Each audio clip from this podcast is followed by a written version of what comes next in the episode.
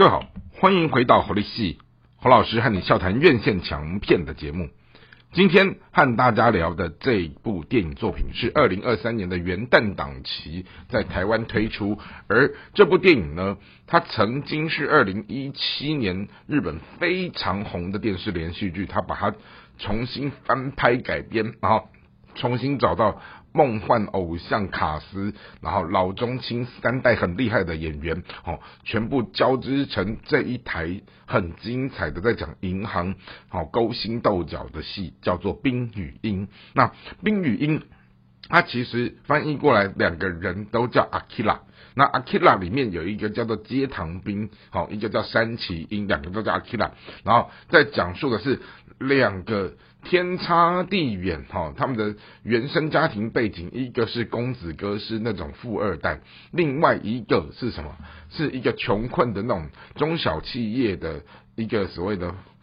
失生意失败的这样的一个孩子，他从他的父亲当中的挫败当中，他努力奋发向上，最后两个人好，一个是放下好。企业王子的身段来到银行去做所谓的行员的磨练，另外一个人是力争上游，从所谓的贫穷线下好慢慢的爬上来。那两个都是读那种第一志愿非常棒的商学院的学校，然后最后两个人就在同一家银行当中哈，他们就是同梯进去之后，创造出整个银行他们人世界哈一一段被传为佳话的两个非常厉害的新人，而这两个新人呢，他们。的整个作风是完全不一样的，一个是非常愿意从他以前的痛苦的童年的身世，去帮助许多的中小企业在贷款当中，哦，让他们重新能够站起来。但是另外一个，他就是走的是那种呃冷静冷血，但是他心里有一颗热情的心。好，那。变成说，这两个亦敌亦友的同事之间，好，他们就如何展开在企业里面的呃生存游戏。然后呢，这个叫做山崎英的人呢，他因为太愿意用一个说银行家的态度去帮助人，导致呢他在整个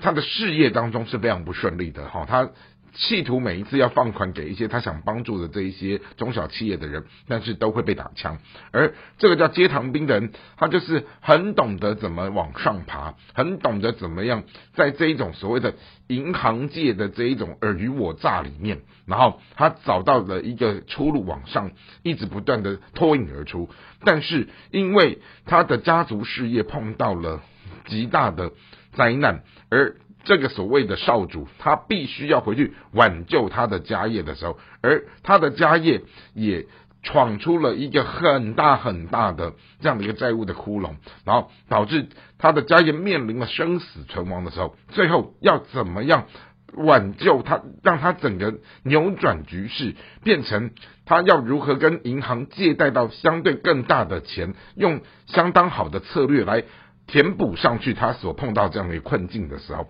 最后这个叫接堂兵的人，好，他回去接那个一摊子这种烂摊子的事业，他最后想到他的同事山崎英，然后呢，他透过整个山崎以及公司的同事的帮忙，然后如何让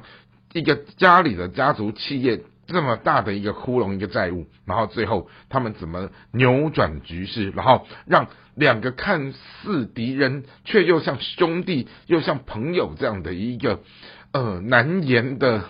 那种人心人性的哦进退应对的关系哈，然后尤其又是找来两个超级帅哥竹内良真哦来扮演的是三崎英哈，然后。又找了一个叫横滨流星的一个帅哥，好来演的是一个冷漠的街堂兵。好，那从这样两个帅哥当中在飙戏，你就会看到说，这整部戏的卡司，他们老中青三代日本的好演员都搬出来给你看的时候，好，竹内良真真的是把一个热血男儿，他为了要。去成为一个银行家，去帮助更多世上有苦难的人的时候，哦，那个是演到让人真的就是热血沸腾。而另外那个叫街唐兵的人，他的那一种冷漠里面带着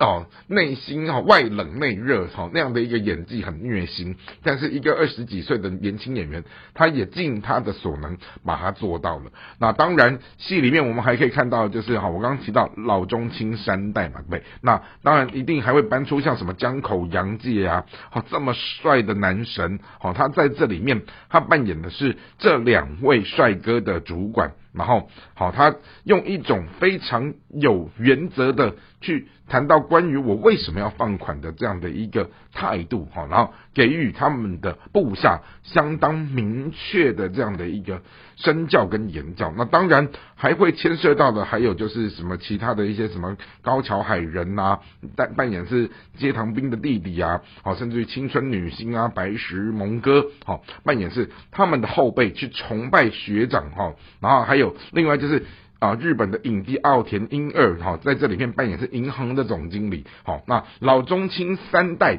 我们整个看到一个这么棒的故事，是源自于好这一位曾经年轻的时候是银行行员的小说家，叫池井润哦，池井户润，池井户润他所写的这样一部小说，然后他用这样的一个。切身的哦，真实的，如就是身临其境的这样的一种，像是深度报道的方式，把一个银行的世界所碰到的许多的这些尔虞我诈，好，都清清楚楚的把它摆在好观众的面前，摆在所谓的小说这样的一个文字之间，字里行间。好，那当然，这个叫做所谓池井户润，他也写出了另外一部叫做所谓的半泽直树，哈，他这是一个。一个人名啊，它也是一部小说的主人公的名字，也在讲的是一个银行的故事，也是日本相当畅销的一部所谓的电视连续剧。好，然后他们也号称说，哦，这两部作品它其实有文本之间相互的关联，甚至于《冰与鹰》根本就是半泽直树的一个前传，好，类似这样的一种哦文本之间的对话。那当然，无论如何，我们回到了这出戏里面的时候，我们会看到的是。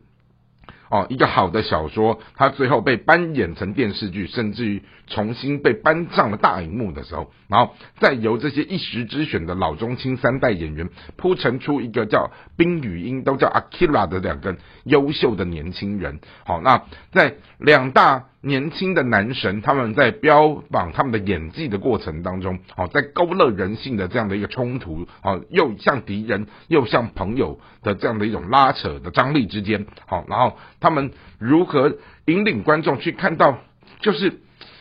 我们看去去感受到人世间，他就会有一些人活在云端的上层社会里面，然后跟有一些人活在社会的底层，他们彼此在。看待跟使用金钱的过程，以及他们